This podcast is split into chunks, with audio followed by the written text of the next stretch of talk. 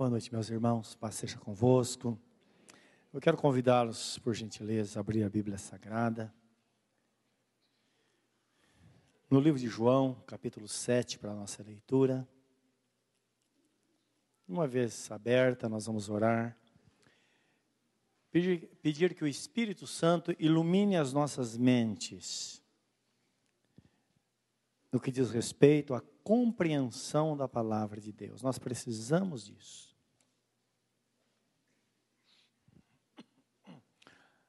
Todos nós precisamos de uma revelação sobre a palavra, para que possamos entender realmente o que aquela palavra significa para a nossa vida, não é? De uma forma muito particular.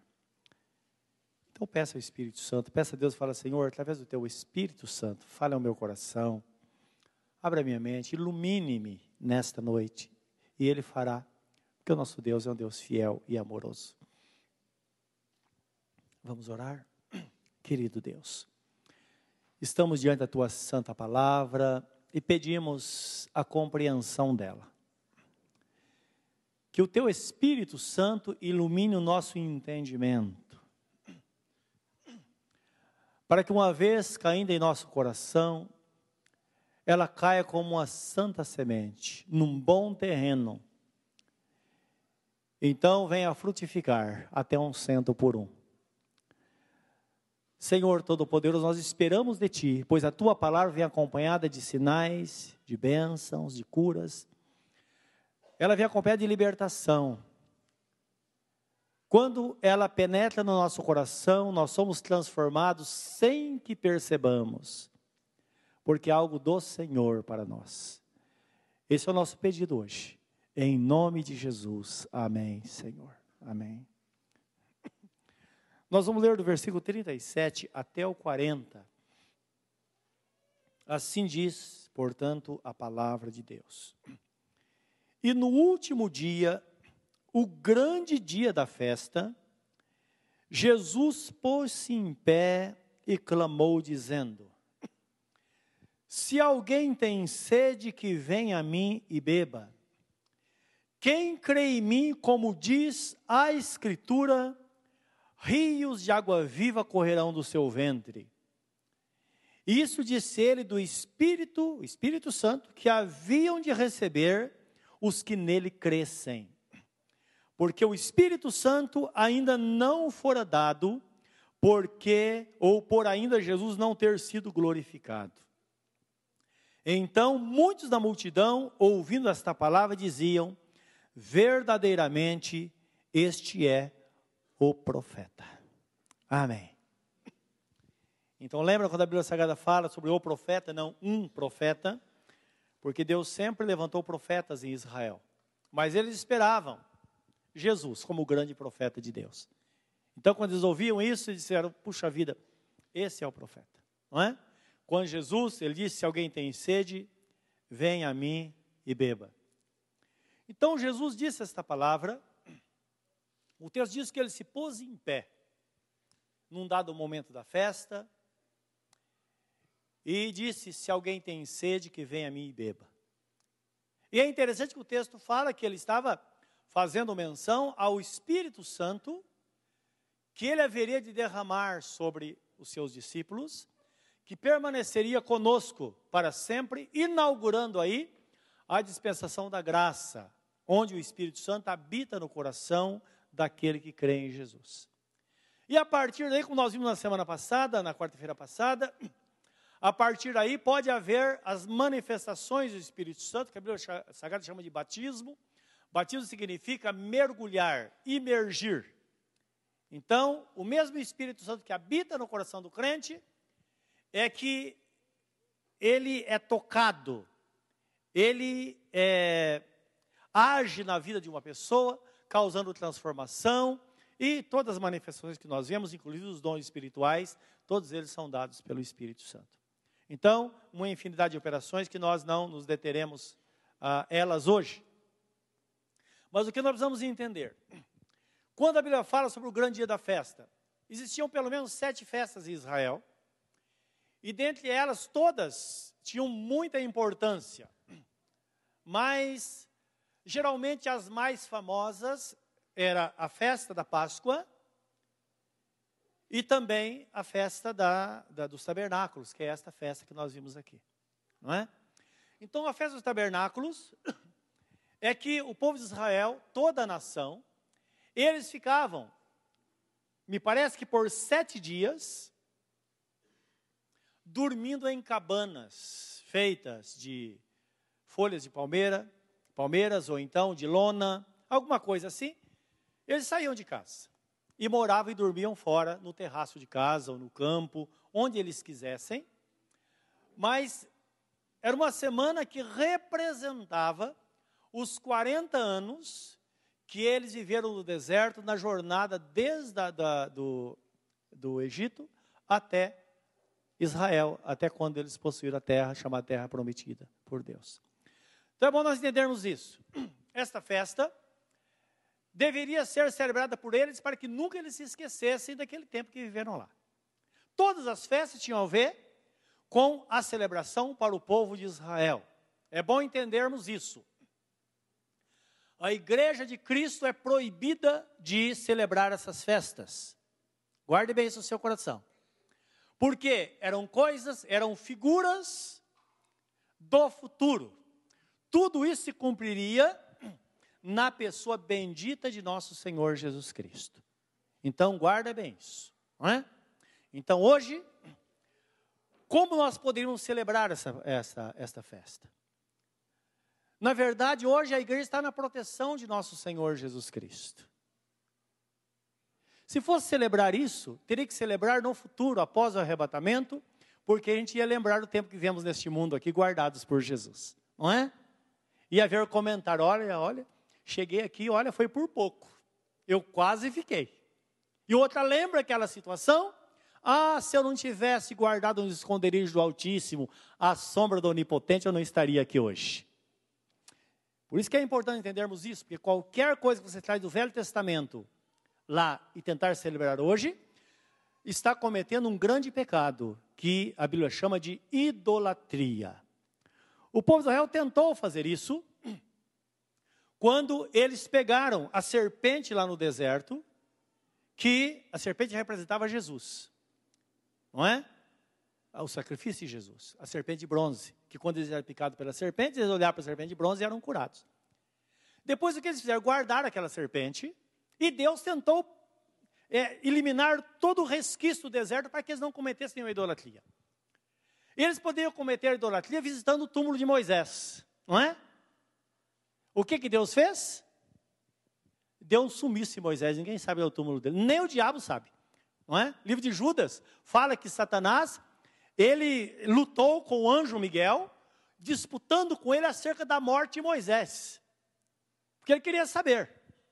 Aí, inclusive, Judas fala, Judas, irmão de Jesus, escreve dizendo que o arcanjo Miguel disse que Deus te repreenda, falou para Satanás, para que ele parasse de falar, porque certamente aí tem um mistério de Deus sobre a morte de Moisés que ninguém sabe. A serpente não deu para fazer isso. Eles guardaram. Mais tarde, anos depois, eles começaram a adorar a serpente. Lembra que Jesus disse? Assim como Moisés levantou a serpente no deserto, importa que o filho do homem seja levantado para que todo aquele que nele crê não pereça, mas tenha a vida eterna. Tinha um significado lá. E eles levaram, e o rei Josias, quando assumiu o reinado, sabe o que ele fez? Ele pegou aquela serpente, mandou moer, derreter ela, se transformou em pó e jogou lá no vale do Cedrão, que era o vale onde jogavam os lixos. Então ele jogou lá, que não era para fazer isso mais.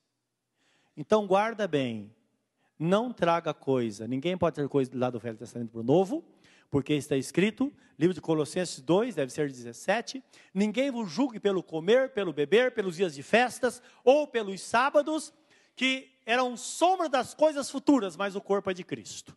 Então, indicando tudo se cumpriu em Jesus, não faça isso. E quem fizer está cometendo pecado. Por quê? Lá era sombra, hoje estamos diante da realidade. Hoje adoramos a Jesus em espírito e em verdade, porque é exigência de Deus que os seus adoradores o adorem em espírito e em verdade, porque Deus é espírito e ele só pode ser adorado em espírito e em verdade. Amém, meus irmãos? Guarde isso. Tem pessoas que tentam fazer isso. O apóstolo Paulo escrevendo aos Gálatas diz assim: Aqueles que tentam se justificar pela lei, isso é todas as coisas do Velho Testamento, da graça tendes caído, todos vós que vos justificais pela lei. Porque hoje vivemos dispensação da graça. E é isso que Jesus está anunciando aqui. Existia no templo uma torre, chamada Torre de Antônia. E existia uma escadaria nessa torre. Sempre na festa tinha o auge, que era o dia mais importante. Na Páscoa era o dia que o cordeiro era crucificado, não é? Que coincidiu com o dia em que Jesus foi crucificado. No, no, no grande dia, que era numa sexta-feira. E na. Desculpe. Na festa do tabernáculo tinha o grande dia. Esse grande dia, que provavelmente era o dia do encerramento da festa, então os sacerdotes subiam nessa torre, levando baldes de água e jogavam lá de cima. Então, por isso fala, Jesus se pôs em pé. Ele estava vendo alguma coisa. E o que ele estava vendo era aquela água descendo escadaria abaixo. Água em abundância. Eu imagino que eles nem entendiam muito, porque, lembra, eles faziam lá, tinham um fundamento para a igreja, porque se cumprir em Jesus é algo no futuro, na dispensação da graça, mas provavelmente eles não tinham muito entendimento disso que faziam. Eles faziam porque Deus mandou fazer, não é? Só que Jesus vendo, imediatamente ele aproveitou a oportunidade e disse: Olha, estão vendo isso aí? Chamou a atenção de todo mundo. Ele disse: Isso representa o Espírito Santo que eu vou derramar sobre vocês, não é? Só que ele usou de uma forma mais clássica, dizendo: se alguém tem sede, venha a mim e beba. Porque se alguém crer em mim, como diz as Escrituras, do seu interior fluirão rios de água viva. E ele disse isso a respeito do Espírito Santo que seria derramado sobre aqueles que nele crescem. Então, indicando que quando uma pessoa crê em Jesus, as portas dos céus se abrem sobre ela e ela passa a experimentar realmente as promessas do Senhor. Agora, guarde isso no seu coração, porque aquilo que vimos semana passada, livro de Atos, capítulo 2, que diz assim: a promessa diz respeito a vós, a vossos filhos e a todos aqueles que estão longe e a todos quantos Deus nosso Senhor chamar. Então a promessa de Deus é derramar do seu Espírito Santo sobre toda a carne, como dizia o profeta Joel, e aquele que invocar o nome do Senhor será salvo. Então, tudo isso Jesus estava é, mostrando naquela representação que poucos eles entendiam, mas que precisavam entender que algo novo viria por aí, não é? E a partir, a partir daí começamos a experimentar, experimentar então toda a graça do Senhor. Então Jesus ele começa dizendo: Quem crê em mim, como diz a Escritura? Ora, então há um segredo aí. Por que será que ele diz quem crê em mim, como diz as Escrituras? É sinal de que podemos crer de outras formas, não é? Não, eu creio em qualquer coisa e Jesus vai fazer. Então isso é perigoso. Por quê? A Escritura indica o caminho de fé. Primeira coisa, crer em Jesus. Ele deve ser o foco da nossa fé. Então guarde isso no seu coração. Por quê? Nós vamos viver momentos na terra em que, e creio que já estamos vivendo, que não basta você crer naquilo que está vendo, mas você tem que saber a procedência daquilo. Por quê? A Bíblia Sagrada fala que o anticristo, quando ele se manifestar no mundo, ele vai fazer se possível, descer fogo do céu, na presença dos crentes aqui que creem em Jesus, para tentar desviar essas pessoas. Então imagine você ver alguém orando e fogo caindo do céu. Você corre para lá? Olha só, então não é o que está acontecendo. Alguém foi curado. Muito bem. Mas quem que curou? Amém, meus irmãos? É isso, que, é isso que Jesus queria alcançar no coração deles. Porque na época se cria muitas coisas, como se crê hoje em muitas coisas. E Jesus está dizendo: aquele que crê em mim, como diz as Escrituras, porque há uma ligação entre Jesus e a Bíblia Sagrada. Então, ele diz que aquele que conhece as Escrituras acaba crendo nele, porque as Escrituras é que testificam dele. Então, há um elo entre a Bíblia Sagrada e Jesus, tanto é que a Bíblia Sagrada, ou Jesus falando dele, da Bíblia, ora diz que a palavra de Deus é a verdade. Ora ele diz, eu sou a verdade.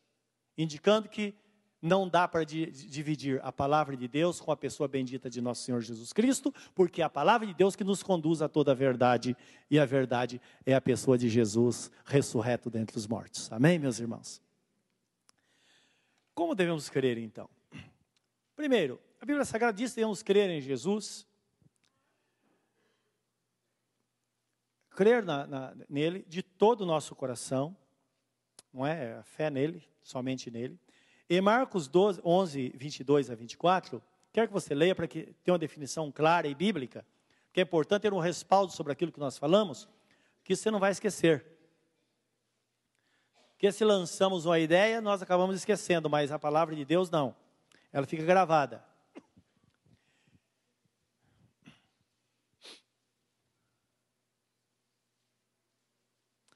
Então aqui o apóstolo Pedro está fazendo um comentário com Jesus, porque Jesus deu uma palavra a uma figueira e ela se secou até, até as raízes. 21 diz assim: E Pedro, lembrando-se, disse-lhe: Mestre, eis que a figueira que tu amaldiçoaste se secou. E Jesus respondendo, disse-lhes: Tende fé em quem? Em Deus. Jesus é Deus? Amém. Ele é o Deus Todo-Poderoso, Deus encarnado. Tende fé em Deus. Porque em verdade vos digo que qualquer que disser este monte, ergue-te e lança-te no mar. Perceba como devemos, como devemos crer em Jesus, como as Escrituras dizem. E não duvidar no coração, ter certeza absoluta que Jesus faz, mas crer que se fará aquilo que se diz, isto é, primeiro, eu devo crer em Jesus de todo o meu coração. Jesus pode todas as coisas? Você tem certeza disso? Ele pode. Agora, a segunda parte. Eu devo crer na minha palavra. O que eu estou falando é verdade. Então perceba, guarda bem isso, porque às vezes você crê, mas você fala, não, não vou falar, para... e se não acontecer? Já passou por isso? Quem já não passou por isso? Todo mundo passa. Então o texto fala, Jesus fala, olha, creia com teu coração e acredite naquilo que você fala, porque eu vou fazer. Não é? Então arranca-te e precipita-te no mar. Esse monte, ele pode representar muita coisa, mas está significando algo realmente impossível aos olhos dos homens, não é? Então não duvidar em seu coração, mas crer que se fará aquilo que diz, tudo o que disser lhe será feito. Então, isso é crer conforme as Escrituras. É desta forma. Ele é fiel, ele vai cumprir. Tá? Ele vai cumprir se nós fizermos isso porque ele prometeu. Aí no versículo 24 diz assim: Por isso vos digo que tudo que perdirdes orando, crede recebereis e tê-lo-eis. Então, quando eu creio, tem alguma Bíblia que fala, crê, crede que recebestes e tê-lo-eis, já indicando uma posição no passado. Indicando que quando você ora, aquilo já está feito, está selado, não é? Então, aqui o que acontece às vezes, se, se você já trabalhou em alguma empresa, almoxerifados geralmente fazem isso, não é? Então, a pessoa chega lá, quer uma, alguma, uma, alguma coisa, então apresenta uma requisição, que é lá uma autorização assinada, não é? Aí a pessoa olha lá na assinatura, a assinatura do chefe. Pode, não importa. Se ele pediu, manda. Isso é requisição. Então, o que Jesus quer dizer na sua palavra é que o que ele diz de verdade, o que ele quer dizer, o que ele diz da verdade, é quando nós oramos ao Pai em nome de Jesus, isso é uma requisição feita. Quando nós falamos em nome de Jesus, está selado. E quando nós cremos de todo o nosso coração, assim vai ser feito. A partir daí nós podemos louvar o nome do Senhor, que assim será. O que você menos esperar, a benção está ali. Porque o nosso Deus é um Deus fiel, um Deus poderoso que cuida de nós. Guarde isso no seu coração. Não é? E aí você pode lembrar de uma situação assim, onde você viu realmente a glória de Deus brilhar na sua vida por causa disso. Em João 11, 37 a 44, Jesus garante na sua palavra, ele diz: assim, se creres, verás a glória de Deus. Se creres, verás a glória de Deus. Então, quando nós cremos assim, e é muito interessante isso, quando a palavra de Deus ensina, às vezes nós oramos por alguém, ungimos em nome de Jesus, e a Bíblia é clara em dizer que alguém recebe a unção, acompanhada da oração da fé, salvará o doente, o Senhor o levantará e até seus pecados serão perdoados. E nós vamos nesta fé, e assim será. Então, de repente, você percebe algo grande acontecendo na sua vida, resposta daquela oração que você recebeu. É assim que o nosso Deus faz, não é? Livro de João, Jesus fala assim: aqui é uma situação caótica, por quê? Esse rapaz estava morto, Lázaro. E as irmãs, elas, quando viram Jesus, disseram: Senhor, se o Senhor estivesse aqui, nosso irmão não teria morrido. E Jesus falou: Olha, mas eu, eu não estava aqui a propósito. O fato de eu não estar aqui não significa que agora o problema não seja resolvido. Mas olha só, não pense que é só você não. Sempre aconteceu isso. A gente vai por aquilo que nós vemos. Às vezes você vê uma pessoa que ela está muito doente, mas ela está bem, não é? Ah, você tá, sai animado. Agora você vê a pessoa realmente caída, você fala, puxa vida, e agora? A nossa, nós temos mania disso, de ver, olhar. Tem um pastor amigo nosso, certa vez, uma, um, alguém da, de uma família chegou, pastor, eu quero que eu ore por uma pessoa, acho que a esposa falou do marido, é, eu queria que o senhor fosse visitar olhar, orar por ele. A família não era crente. E ele foi visitar essa pessoa aqui em São, em São José dos Campos. Ele disse que entrou na casa, quando entrou na casa, que ele abriu a porta, ele sentiu o cheiro já, aquele mau cheiro. Então a pessoa estava com, com um câncer no nariz, começou na boca, e foi progredindo, progredindo, progredindo, e a pessoa fechada num quarto, dá para imaginar a situação, a situação caótica. Ele entrou no quarto, está meio escuro assim, não é? Meio sem luz. Ele, a hora que sentiu aquele cheiro, falou: Meu Deus, o que, que eu vou encontrar aqui? E aí pegou óleo de unção, orou, impôs as mãos sobre ele. Ele que impôs as mãos, ele sentiu alguma coisa muito estranha no rosto daquele homem. Ele sentiu que não tinha, não tinha pele. Ele chegou a tocar na cartilagem do rosto. E orou, despediu. Porque às vezes nós somos assim, não é? Tem situação que você você não tem muito o que fazer. Você faz aquilo que Deus mandou e você não tem mais nada o que falar. Até porque, às vezes, nós não temos força, porque dependemos de Deus. Ele disse: Senhor, eu estou fazendo a tua, aquilo a sua palavra, a sua palavra diz. Se alguém está doente, chamar um pastor e receber oração, o Senhor disse que faria. E foi para casa. Tá? Passado um mês, ele vê o homem chegando na igreja, e a hora que ele olha, só estava a pele formada, mas não tinha carne nenhuma. Não é? O homem foi completamente curado. Ele levou um susto, que ele não queria acreditar no que ele estava vendo. Não é? Toda aquela cicatriz do rosto, mas estava completamente curado, porque naquela hora o Senhor o curou. E ele disse que ficou, esse mês ele ficou em silêncio, nem comentou nada com ninguém, por quê? Para não para não duvidar. Sabe como é? Ele foi guardando em silêncio, dizendo: Senhor, eu sei que o Senhor é poderoso para fazer. E o Senhor fez. Então guarda o seu coração. Tem situação que, que, humanamente falando, a pessoa mais forte, ela tende a fraquejar. Então guarda isso, porque isso é importante para todos nós, porque você pensa só você. Não, eu, eu sou fraco. Uma vez eu lembro do irmão, recebi a oração, ele estava, é, tinha um problema nos olhos, recebi a oração, depois da oração falou comigo, puxa vida, que miserável homem que sou, não tenho fé nem para ser curado. Não é? Então, todo mundo é assim. Às vezes nós precisamos dizer, Senhor, ajuda-me na minha fé, aumenta a minha fé.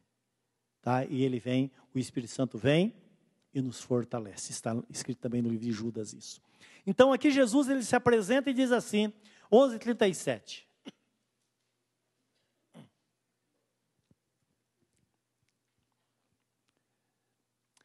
Então alguns aqui começaram a criticar. Alguns deles disseram: "Não podia ele que abriu os olhos ao cego fazer também com que este não morresse?" Percebam, as críticas sempre vão existir para aqueles que não têm fé. Não é? Jesus, pois, movendo-se outra vez em si mesmo, foi ao sepulcro, e era uma caverna, e tinha uma pedra posta sobre ela, posta sobre ela. E disse Jesus: Tirai a pedra. Marta, irmã do defunto, disse-lhe: Senhor, já cheira mal, porque já é de quatro dias. Disse-lhe Jesus: Não te hei dito que se creres verás a glória de Deus?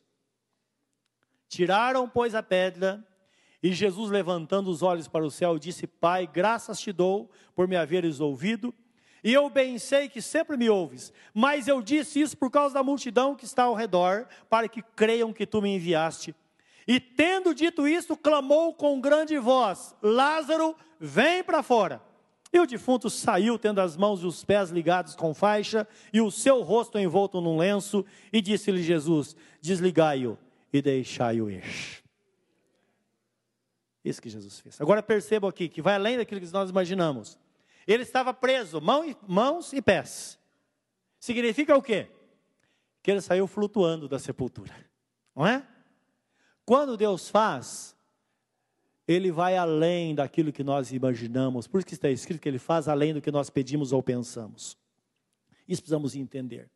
Se alguém tem sede, vem a mim e beba. Nós sabemos, meus irmãos, que a necessidade de água é que vai despertar a sede em nós. E observa bem, que na hora da necessidade é que nós somos despertados para Deus. Como podemos imaginar? É quando você pensa que as coisas materiais suprem as suas necessidades, e de repente Deus te dá as coisas materiais e você continua necessitado. Aí você diz: não, mas se Deus suprir as minhas necessidades emocionais, vai terminar. A pessoa tem as necessidades emocionais supridas e continua com um vazio dentro de si. Significa o quê? Que a sede é uma sede espiritual. E na hora da sede espiritual, a pessoa toma decisões. As pessoas às vezes começam a buscar em muitos lugares. E passam uma vida assim, até que um dia ela se toca.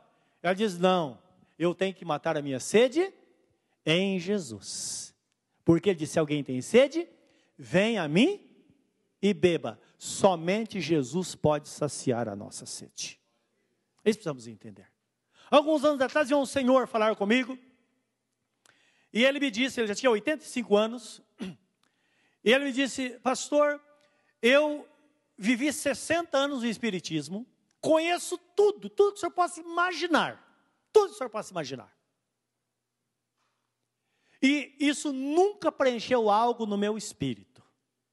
E há cinco anos atrás ele me disse: eu ouvindo um programa de televisão, uma pessoa pregando, é como se eu encontrasse uma fonte.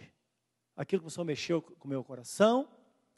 Ele disse: Eu entreguei minha vida para Jesus. Ele disse: Mas entenda uma coisa: eu entreguei pela fé.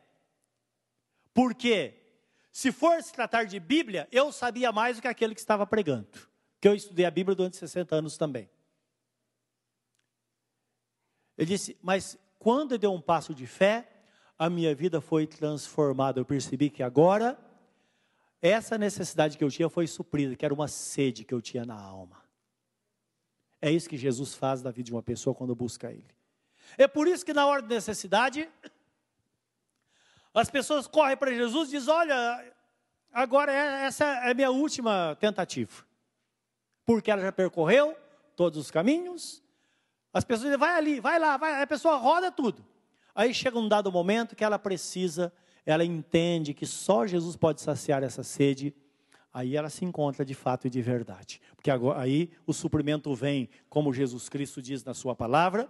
E o suprimento vindo, esta pessoa então agora passa a ser uma pessoa realizada. Agora é necessário buscar com fé. livro de Hebreus 1 diz assim da fé, que a fé é o firme fundamento das coisas que nós esperamos e a convicção de fatos se nós não vemos. Então a fé, quando você recebe a palavra e você abraça de coração e fala, Senhor, custe o que custar, não importa o que aconteça, eu vou permanecer nos seus caminhos, porque certamente eu vou gozar das tuas bênçãos na minha vida. Nós, Jesus falou que algumas pessoas, elas recebem a palavra e é como uma semente que é jogada entre os espinhos. Entre, não entre os espinhos, entre as pedras. E por falta de umidade, na hora do sol quente, a pedra esquenta e mata aquela plantinha que está saindo. Está falando das dificuldades que quando uma pessoa entrega a vida para Jesus, dentro dela ela acha que está tudo resolvido. Só que nossa vida é uma vida de crescimento. E às vezes nós passamos por tribulações, meus irmãos, até pessoas passam por tribulações que nunca passaram antes. Ela diz: quando eu não era crente, eu não passei por isso. Agora que eu estou servindo a Jesus, não vou passar. E Jesus vai dizer o seguinte: Olha, aquele que não passar não pode ter parte comigo do meu reino. Porque as tribulações vem. Nós vamos passar por elas, por isso que está escrito passar por tribulações. Você não pode abrir mão da sua fé por causa do problema que você está enfrentando, por quê? Aquele que for fiel até o fim será salvo. Nós precisamos permanecer firmes a despeito de qualquer circunstância. A fé é assim, como o povo de Israel está diante do mar, estava chorando, e Deus disse: manda esse povo parar de chorar, manda que eles marchem. E eles marcharam em direção do mar. Duas coisas poderiam acontecer ali: ou o mar se abria, ou eles iam andar por sobre as águas. Não é isso? Pedro andou sobre as águas. O povo de Israel, o mar se abriu. Isso é fé, você ter certeza. Você vai de encontro com o problema e sabe que ele vai ser resolvido. Talvez você está aqui hoje e você está pensando, mas eu vou chegar na empresa e tem um problemão lá que está me esperando. E sua vontade é nem ir. Enfrenta. Enfrenta, porque só quando você enfrenta é que Deus vai estender as mãos e as portas vão se abrir. Algo vai acontecer. Algumas pessoas fogem de casa, não é isso? Não aguenta o tranco dos problemas. Essa é a razão de muitas separações hoje, vocês sabiam disso? O problema está apertando ali, apertando. Você quer saber de uma coisa? Não é mais fácil largar tudo e ir embora. No Brasil tem cerca de, parece 200 mil pessoas desaparecidas. Ninguém sabe onde elas estão. Muitas delas fugiram de casa porque não aguentaram o problema. E os que ficaram? Não é? Os valentes ficam. Os valentes retomam a vida, resolvem o problema e mais tarde vê a glória de Deus brilhar na vida dela, porque são vencedoras. Os que fogem passam fugindo a vida inteira. Essa é pura verdade. Eis que Jesus está dizendo aqui nesta palavra. Isso é definição da fé. Devemos buscar, buscar, meus irmãos, a Deus de todo o nosso coração. Quer que você veja isso em Jeremias 29, 11 a 13. Algumas pessoas desistem porque não quer responsabilidade é responsabilidade, mas é bom nós entendermos isso, que a fé é ação, é crer de todo o coração, é buscar, é saber que Deus é bom, é saber que a palavra de Deus se cumpre, que Deus é fiel, que Ele nos ama. E Ele faz qualquer coisa para nos socorrer quando há boa vontade em nós. Então não desista, não.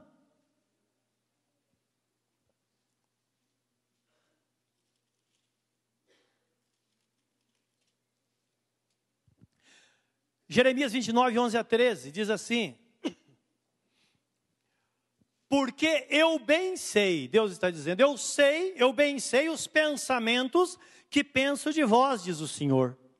Pensamentos de paz e não de mal, para vos dar o fim que esperais.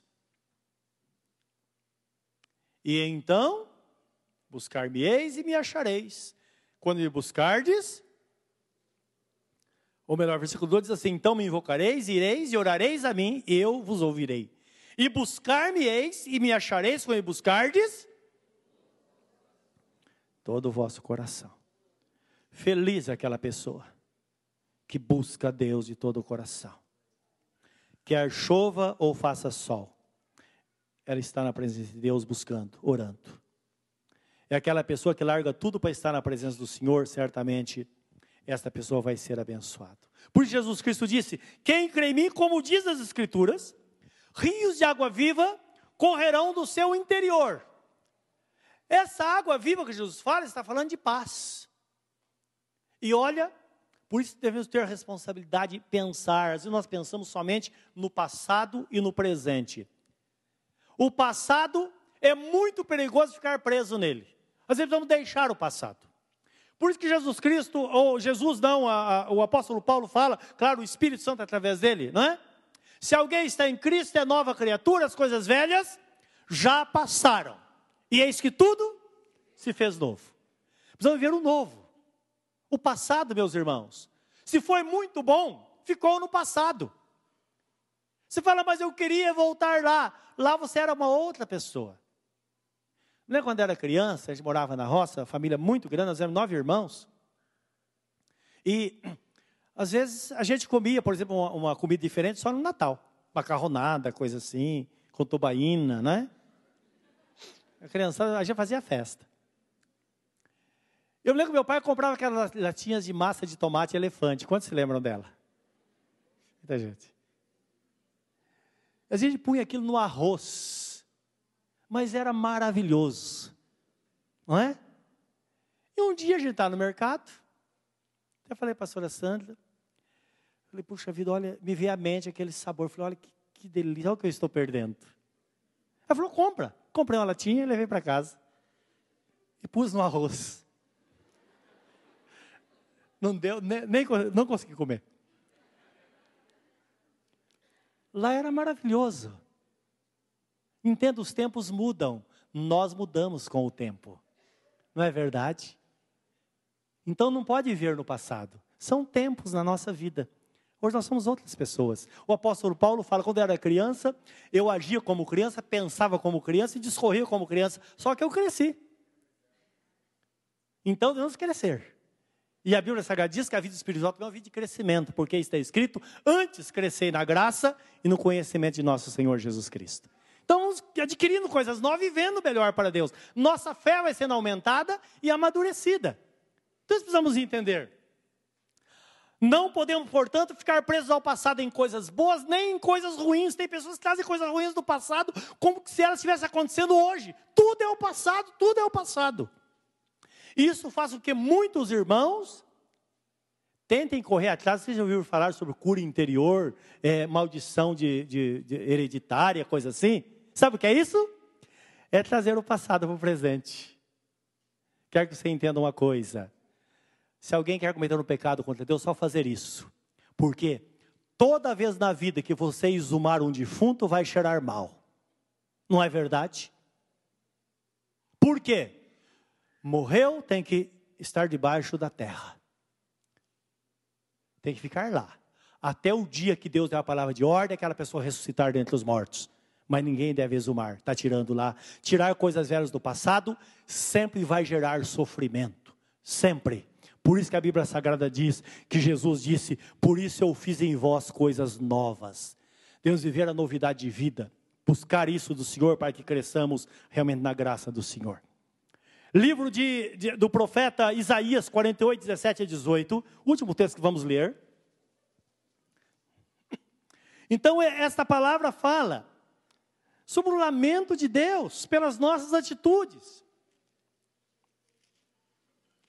Lembra, nós estamos aqui.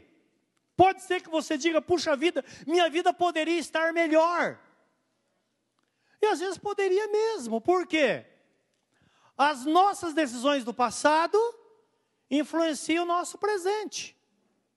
As nossas decisões do presente vai definir o nosso futuro.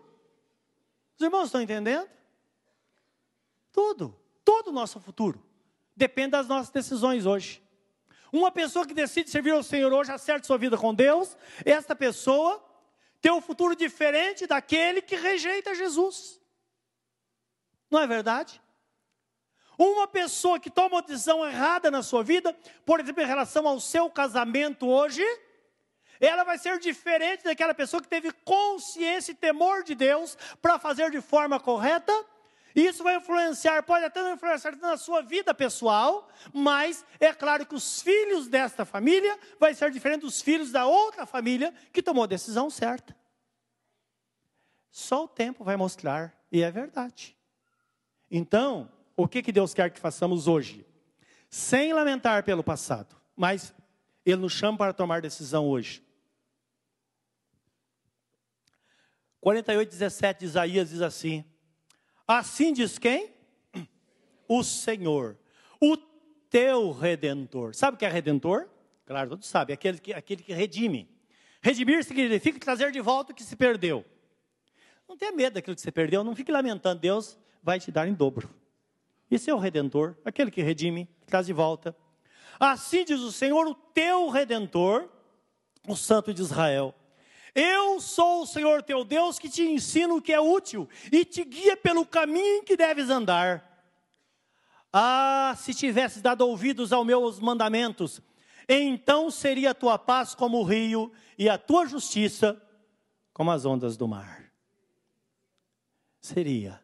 Por isso que ele diz em Jeremias 29, 11, que nós já lemos: Assim diz o Senhor: Eu bem sei os pensamentos que tenho acerca de vós, pensamentos de paz para vos dar o fim que esperais. Apesar de, talvez você não tenha tomado a decisão certa no futuro, Deus espera que hoje você tome e diga: Senhor, não vou ficar olhando para o passado. Hoje, esse é o meu momento. Hoje eu ponho minha vida diante do Senhor e proponho no meu coração em seguir os teus caminhos durante toda a minha vida, em qualquer circunstância. E o Deus da paz encherá o seu coração de paz e responderá às suas orações. Curva o seu semblante diante do Senhor. Fale você com Ele agora.